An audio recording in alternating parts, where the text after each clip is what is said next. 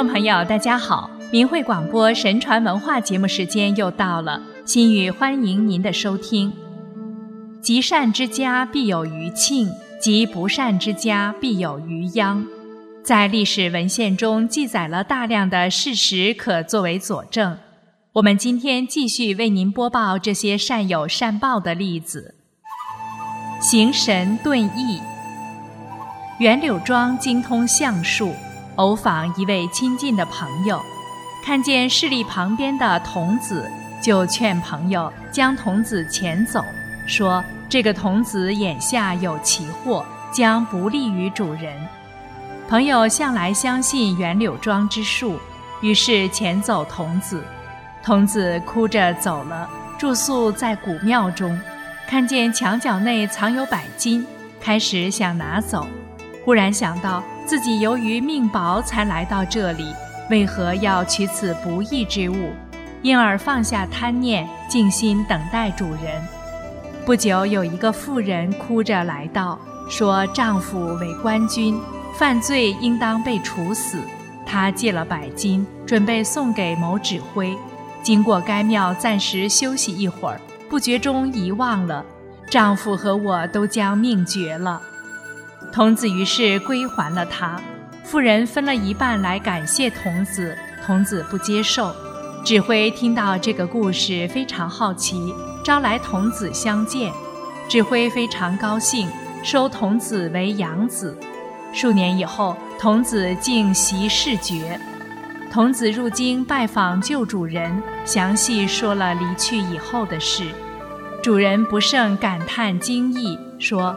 柳庄的橡树也有失误的时候。一会儿，下人报告说员工到了。主人让童子穿了以前的旧衣服，捧茶出来。袁柳庄一见，大惊说：“这不是以前所看见的童子吗？怎么形神遁异，乃是三品武官啊？做了何等积阴德之事，以致如此呢？”童子说了原因。而袁柳庄的好朋友更加佩服他的相术之神。辅佑德魁。明朝天顺年间，山西绛州降生马士奇与王德辉是朋友，王家富而马家贫。王德辉忽然因仇家诬陷，死于狱中，家财全都没有了，只遗留下一个刚满周岁的孩子。马士奇可怜孩子，于是用心维持王家，抚育幼子，前后共二十年。一天晚上，马士奇梦到神明对他说：“你应该显贵，因为你有抚幼之功，当能考第一。”第二年乡试，马士奇果然考了第一名。增寿遗迹，范彪是浙江人，一直在做幕僚。凡事必依法理而行，每当跟主人意见不合时，就辞别而去。六十岁的时候，范彪在陕西清涧县当牧职官。这时，有一位富家官宦打死了佃户，官宦贿赂了清涧县令八百金，贿赂范彪二百金，请求息事宁人。范彪说：“死者的冤屈不能伸张，过不了自己的良心啊。”县令主意还不定，范彪大声说：“我宾主接受了千金而饶恕他的罪行，恐怕阎王爷并不爱千金，而不能饶恕我俩的罪孽。”县令悚然一惊，说：“我心里也过不去啊。”于是他们退还了贿赂金，将官宦之家问罪抵偿。之后，范彪梦到神明告诉他说。你的寿命只有六十五岁，因为却金申冤，增寿一季十二年。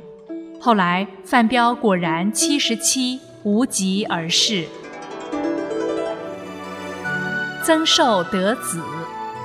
叶之远当兰谷县令时，他的儿子私下接受别人之财，参与陷害他人入罪。叶之远起初被儿子欺骗。判人有罪，并株连了十多家，还得到上级的核准。后来觉察到是诬陷的冤案，极力为之昭雪，也把自己的儿子告上朝廷，十多个家庭得以免罪。事情完毕，叶知远向城隍祈祷，希望早生贤德的儿子。当夜就梦到神明对他说：“你的寿限原已到了，现在特别奏于上帝知道，允许延长你的寿命两季，并且生得二凤雏。”当年妻妾都生下儿子，后来两个儿子都考中为官。阴德动天。唐朝刘弘敬家境富足，施恩于人不忘回报。有善于看相的对他说：“过三年，先生的大限就到了。”刘洪敬为身后打算，于是想将女儿嫁出，为女儿购得一婢，名字叫兰孙。兰孙的气质不像平常家庭出身。刘洪敬追问很久，兰孙才说：“我家世代为名家，先父在淮西做官。”不幸遭受吴寇专横暴力，因我们姓氏与皇上的相同，故而被怀疑是近亲，全家死于贼寇刀下，财产被掠夺，亲属也再没有音讯了。我已经多次更换主人了。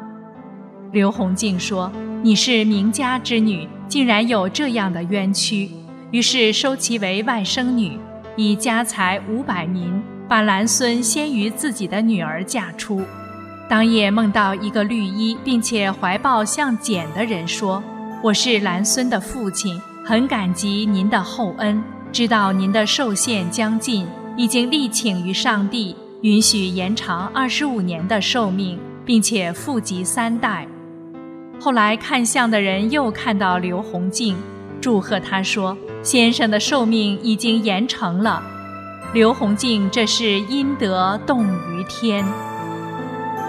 五脏立变，名医周月窗有个仆人，名字叫德。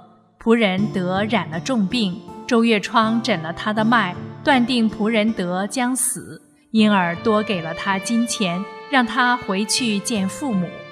德到了扬州，看见有卖妻子偿还官债的人，哭得十分悲伤。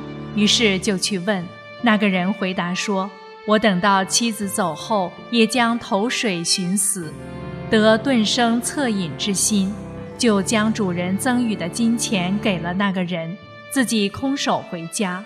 过了很久却没有死，于是德又返回去见周医生。周月窗惊讶地说：“你还活着？”再次诊断他的脉，脉象平和有寿。周医生问原因，德说了发生的事。周医生说：“你阴德动天，五脏立变，我的医术不能知道啊。”阴公回天。元朝的苏允明遇到一个善于看相的人，对他说：“你寿命不过二十七岁。”苏允明因此常常泱泱不乐。一天。他看见有夫妇相持而痛哭，是要卖妻子偿还债务。宇明于是卖了自己的产业，将钱借给他们。